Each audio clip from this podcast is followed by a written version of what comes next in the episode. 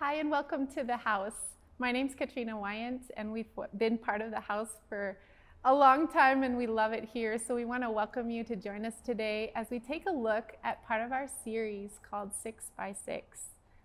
And today we're going to talk about the word create.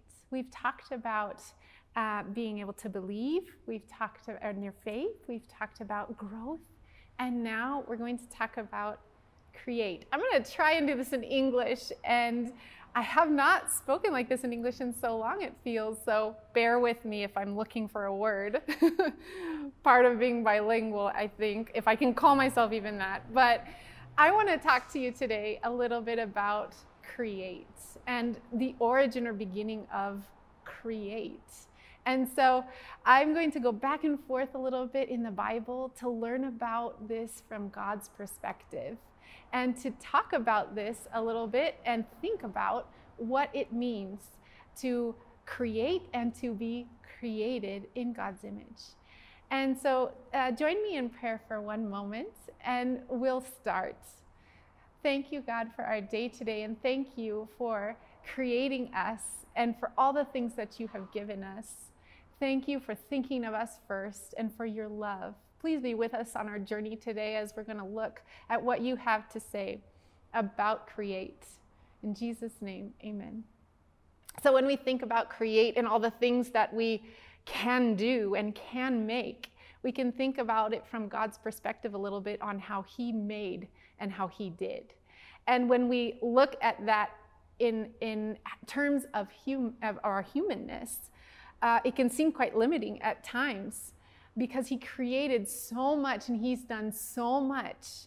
But at the same time, he made us in his own image to reproduce and replicate what he and how he has done so.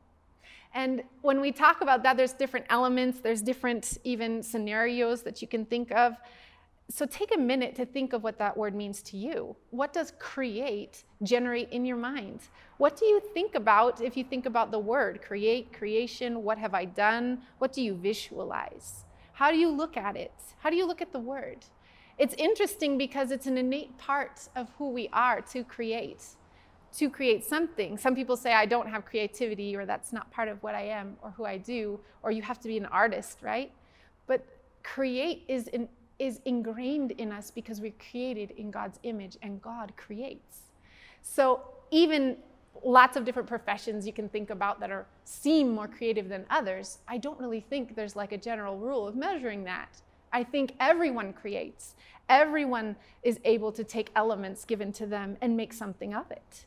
In the natural, you have to use different physical objects in order to create something together you bring things together. In chemistry, you have to bring different elements and molecules together to create something else. And you're using all these different things to make something out of it. God created us in his image. And as he did so, he had so many things in mind. And so we want to look at some of those things now. Before I get started on that, I want to talk to you about a friend of ours. Uh, you might not know who he is. He's a part of our community for a long time. The kids can really know who he is. They have him identified, tracked. Um, he sometimes speaks around here. You might have seen him a couple weeks ago here uh, in English and Spanish, doing a great job.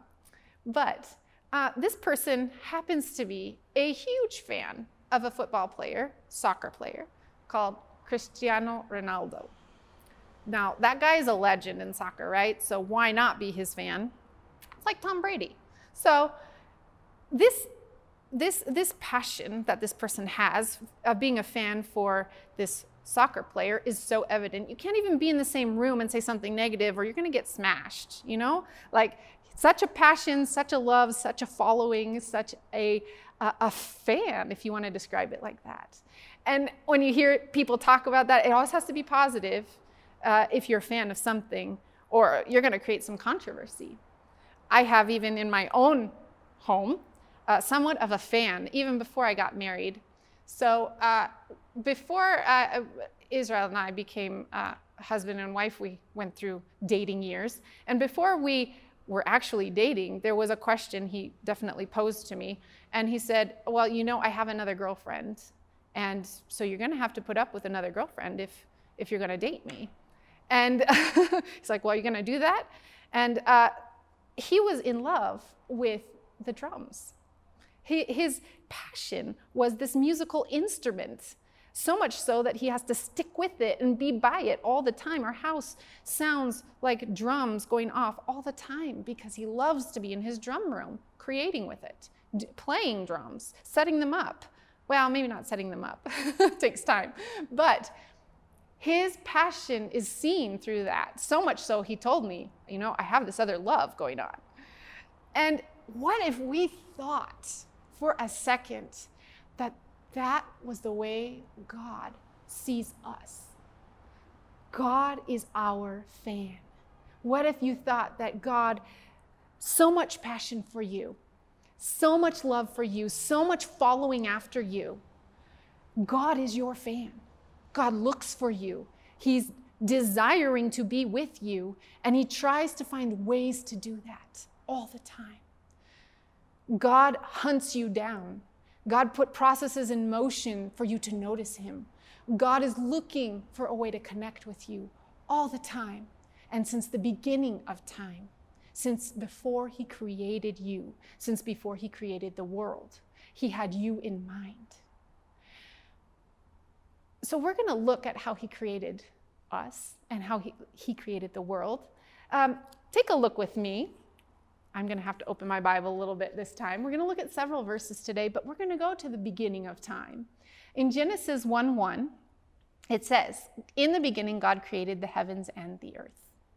And it goes through these verses and it says, And God said, and God said, and God said, let there be. And God said, and God said, and there was. It was made, it was done. He created everything with his voice with his word. And when you get to verse uh, 27 in the same chapter, it says, So God created man in his own image. In the image of God, he created him. It doesn't say that once, it says it twice. It reiterates it for us. There's no ifs, ands, or buts about this. There's no way out of it. It's so clear. And he said it to hit the home run in your heart that he's after you. He, he even created us in his image it says, In the image of God, He created them, male and female, He created them. And even after that, so God, God goes through light, let there be space, let there be, let there be times and seasons, and, and let there be life, let there be humans, let there be blessing. He created blessing. In verse 28, it says, God blessed them God blessed them to continue. And we're going to see more verses about this, but God was looking for us from the beginning. He had us in mind from the beginning. From the beginning of time, He knew you would exist. And He wanted to establish things to make sure you could have contact with Him. And He always, always does it in a way where it is our choice. He never violates that. Our free will isn't violated, it's always an invitation, it's never a manipulation uh, to, to join Him. It's never a coercion that we can feel of our emotions in order to make sure that He has us. Even though He's such our fan, He respects the processes that He set in place in our humanity to choose Him. And it's interesting because He creates from nothing. It says, and God said, Let there be, and it was. It was made. And in John 1 1 through 5, it talks about the same beginnings, just in the New Testament, and with a different perspective of Jesus. So we're going to look at John 1 1 through 5. And it says, In the beginning was the Word, and the Word was with God, and the Word was God. He was with God in the beginning. Through all through him all things were made. Without him nothing was made that has been made. In him was life, and that life was the light of men. The light shines in the darkness, but the darkness has not understood it. It's interesting here. What if we put the word Jesus instead of the word word? The word here is capitalized as word, as in his voice, as in what he said and made and created with it. And if we look at this perspective of creation, let, us listen to it if we substitute the word word with the word Jesus. What does it say? In the beginning was Jesus, and Jesus was with God, and Jesus was God. He was with God in the beginning. Through him, all things were made. Without him, nothing was made that has been made. In him was life, and that life was the light of men. Interesting, Jesus was a plan for us and was with us from the beginning as creation was formed. He was thought of in the whole process to be part of our lives, even in the way it was created. That word has permanence, that word has lasting effects, right? God's word is something eternal. God's word is something that will not ever perish. It even mentions it here that this word was from the beginning and it will never go away. And we'll look at other verses that talk about that and talk about God's permanence in the end. But when we think of his creation, we have to think of the eternal things he created, not just the natural things that we listen to. Jesus is eternal. Jesus is part of us, supposed to be, right? So God creates also from, from nothing. As I mentioned before, he, he starts from the emptiness and, and the void of what, what was or what wasn't. And he created all these elements and gave them to us. When we create, we, we do not have the ability to create from nothing. I can't just have nothing and be like, oh, yes, I would like to make a video. Well, I need tools. I can't just say, uh, I would like to, to make a garden. I need seeds, plants. I, I need elements to make something. So, so, my creation in that aspect is different, yet the same as God. I can create in the same way, but I, He gave me all the elements to create with. I can't create from nothing. He creates everything from nothing and from His own voice. And when we think about things that are eternal, I think about what about salvation? What about grace? What about mercy? What about peace? What about strength? There are days uh, in this pandemic where I am so distracted.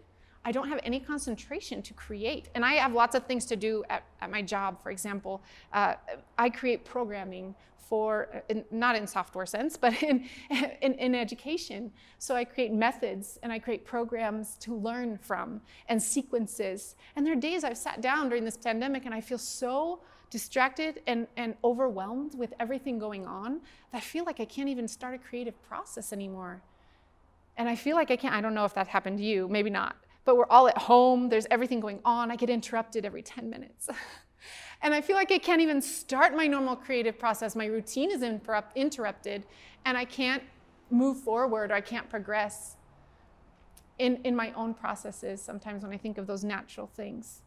And in those moments, my dependency on the creation of the eternal things becomes more a priority or should become than what I'm doing in the moment. I should be creating rest and peace and using strength that comes from above that He created for me. And my dependence on God becomes greater in those moments. No, uh, for the things that are eternal, for the things that are spiritual that I need in my life.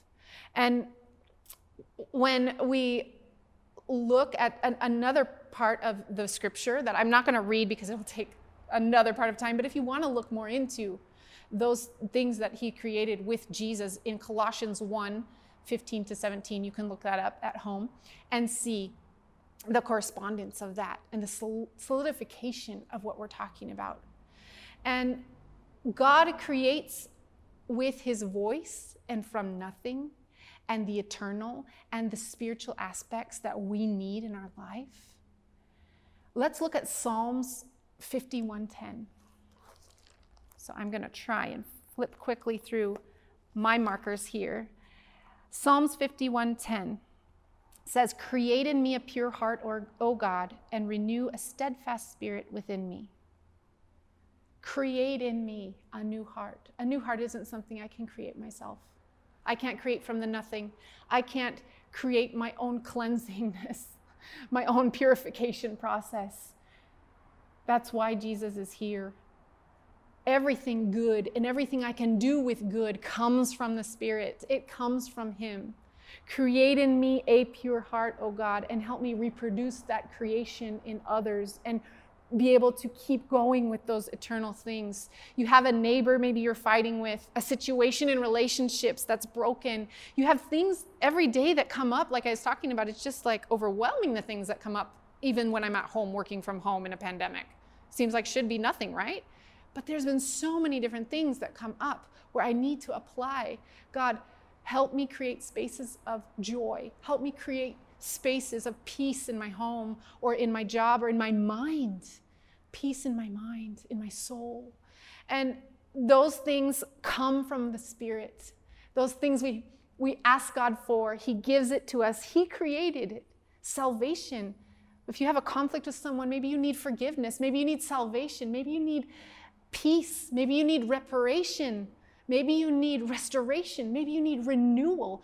God reconstructs things. God rebuilds. God reestablishes. God re, uh, rejuvenates. God rebirths things. And we take those things in the eternal and we can apply them with those around us. We're supposed to extend God's mercy. Maybe that fight with someone you had, God says, Here's my mercy. Here's my grace. Here for this situation. Take it, use it, create with it, make a space with it, repair a relationship with it. Use it for the eternal, use it for the lasting, use it for what, what is permanent. Use my word, his word that breathes life he, he said, See this thing that you've made, or this thing that happened, maybe, this unfortunate event that took place and now is hurting for someone. He can say, Here's my life. I breathe life into it. I can spring it up again. There's a, there's a place in Isaiah 45, Isaiah in the Old Testament, a whole chapter talks about God establishing himself with creation. And, and it's how he is bringing and breathing that life, how he did it and is continuing to do it over and over again. And we can read one verse from Isaiah. Um, we'll read verse 18, Isaiah 45, 18, but there's several verses, verse 7, verse 8, verse 9, verse uh, 15, there's verse 12. And, and we're going to read verse 18 that says, For this is what the Lord says He who created the heavens, He is God. He who fashioned and made the earth, he founded it. He did not create it to be empty, but formed it to be inhabited. He says, I am the Lord, and there is no other. He establishes his sovereignty in these verses with our lives, and he created it to be filled with life. And as we create, we want to think from that perspective Am I breathing life into my situations, right? He created with his voice these situations. We have that power. It's, it's so important to remember. And a few weeks ago, Liz talked about him creating or believing in the voice of God. And it's so significant for our Christian walk the voice of God, the Word, Jesus. And uh, let's read first, or sorry, Second Corinthians 5 17. I'll have to find my marker here somewhere. Um, as we think about the power of his word. It has power. It has power. It, we're going to go to 2 Corinthians 5:17 and it says Therefore if anyone is in Christ he is a new creation. The old has gone the new has come. This establishes that newness. It only comes by his spirit. It only comes from him. And we are able to have that newness through him as an old creation and start living by that spirit and start generating and, and reproducing what he's given us. And we can do that with our word. Our word can be very powerful to create those spaces with people, to repair damage, to bring forgiveness, to bring peace, to bring strength to someone. And those things can be eternal. Um, I want to talk a little bit about also our purpose and before I talk about his purpose, there was one side note here. We're not always bombarded with only the good. There's an enemy who likes to take it away and who's battling for our soul Our soul is so valuable. I read a quote from Charles Spurgeon once that our soul is so valuable that both God and the devil are after it. And the, the thing there is, whenever we see a point of breakage or, or bondage or, or pain or something that enters into our life, most oftentimes it can come from the simple fact of the devil placing a doubt over God's word in something, something God established, said, and he puts that seed of doubt in it so that you'll question God's word. Sin entered that way. Are you really sure God was right about that? About you? You really sure he's such a fan? Those things play into our identity. And our identity comes from the Father. We're going to look at three areas, just three. We have thousands, right? Where we um, are purposed in God. We have so many purposes in Him. But we're going to look at three main ones that have to do with our identity. So the first one, because um, God created us with purpose, the first one is sonship. We were created to be His son and daughter. We were created to be part of his family, to belong to him, to be, to, even as he created the whole world and the scenario for us and the universe for us, he was also creating this relationship for him. Why did he send a son to us for salvation? Why did he send Jesus? He could have sent an angel. He could have said, These guys need a ton of help, right? We obviously do. but why did he send a son?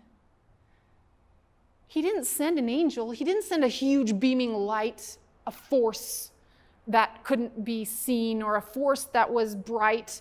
He didn't send a woman. He didn't send a, a plant or a big tree that was like established in the garden before. He sent a son to show us what that relationship was supposed to look like, to show us that we belong to Him.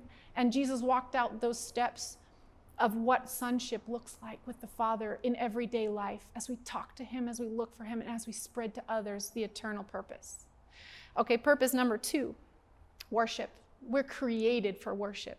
There's something in our spirit that was made, it's a piece that was made to worship God. And as we worship Him, we acknowledge the place that we have and we're in, and the place that He is in, and who He is, as we read in Isaiah I am the Lord.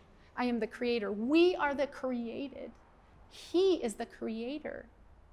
And we recognize that as we worship, and that aligns with who we are. That is a piece of us. And number three, we were created for stewardship. Stewardship means taking care of things, taking care of everything that He has given us and created for us. We are the curators, we are the administrators, we are the servants of that. And we are supposed to serve others with that. And there's part of us that's fulfilled when we operate in that stewardship in, in a correct way.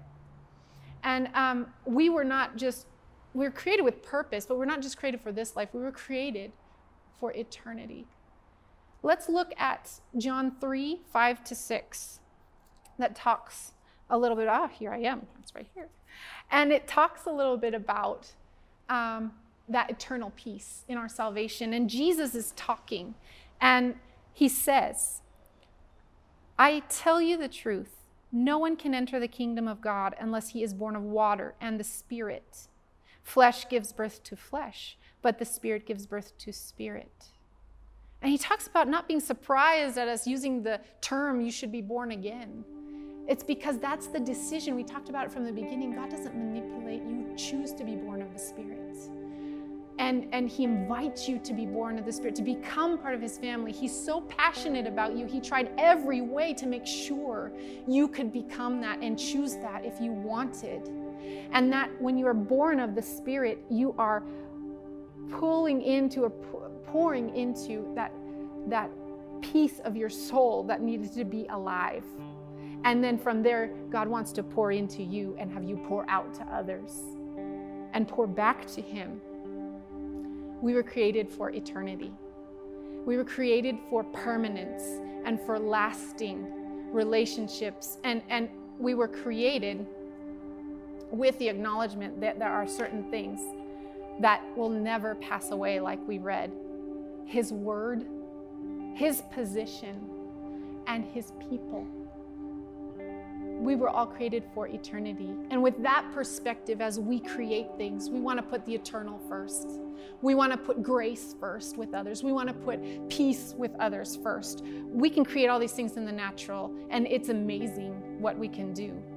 But isn't it just funny that we haven't even seen the end of the universe that God created for us? They keep looking for the end, and now they talk about even the end of the universe, the extension of the universe, they talk about is just so big to what we can see.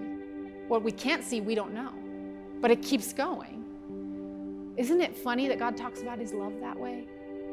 And isn't it funny that his love seems to never end? It's everlasting. And that that representation in his creation was all thought of from the beginning for us and in what we are, who we are to him.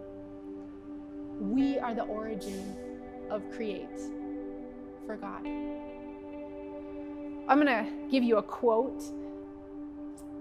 And this comes from not me, but it's from Ravi Zacharias, who's a very he's a very well-known Bible scholar, does a lot of university talks, and he's no longer, I think, with us. But I, I was listening to him the other day, and this stuck with me so well. It resonated. It says, In all other religions, life comes before love. But in Christianity, love comes before life. God thought of us, and we were the plan from the beginning. We're not a mistake in His process. We never were. And our form of creating should represent how He creates and what He puts first and His priorities. And from that perspective, we can begin to see what will be lasting and eternal and how we create things and spaces and times and relationships. Why don't you join me in prayer to close today? It was great to talk to you, and I want to invite you in, in your week and in these, these next few days to be thinking about these concepts on how God thinks of us with creation and with creating. Father, thank you. Thank you so much for these moments of discovering your word and how important we are to you and how much you have given us our identity is in you. We pray that your presence goes with us throughout the next week, the next days, and we can continue to deepen our relationship with you as we know more about who you are and what our purposes are. Thank you for the eternal. Thank you for the permanence you have in our lives and hearts and your word. In Jesus' name.